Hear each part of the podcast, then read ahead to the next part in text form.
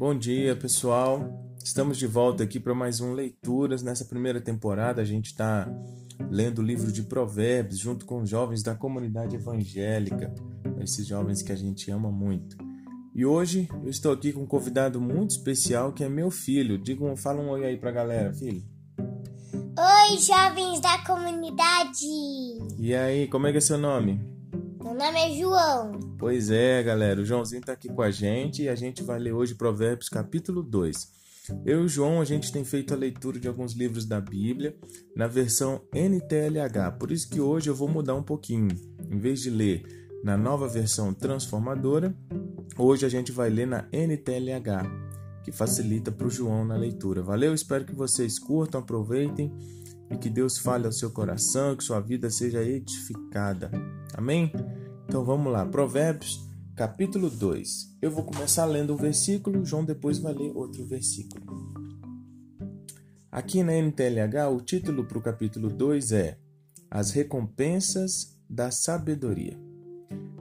Provérbios, capítulo 2, versículo 1. Filho, aprenda o que eu lhe ensino e nunca esqueça o que mando você fazer. Escute os sábios e procure entender o que eles ensinam. Sim, peça sabedoria e grite pedindo entendimento. Procure essa, essas coisas como se procurasse prata ou um tesouro escondido.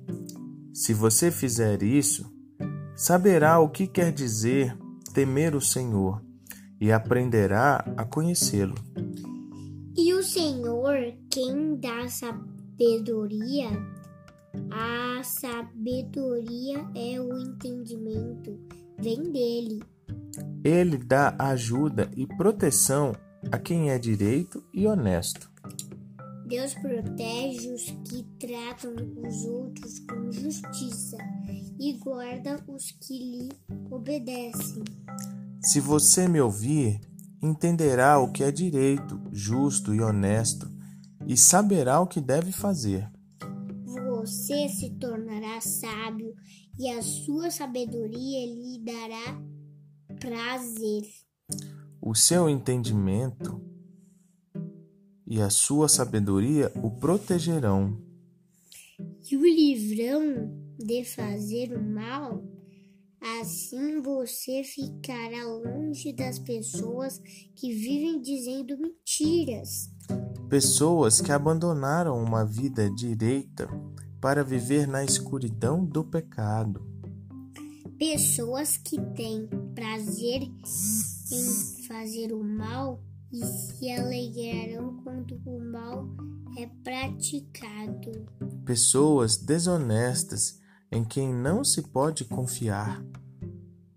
Então você será capaz de evitar a mulher imoral que tentará conquistá-lo com palavras sedutoras. A mulher que esquece os votos sagrados do casamento e é infiel ao seu marido.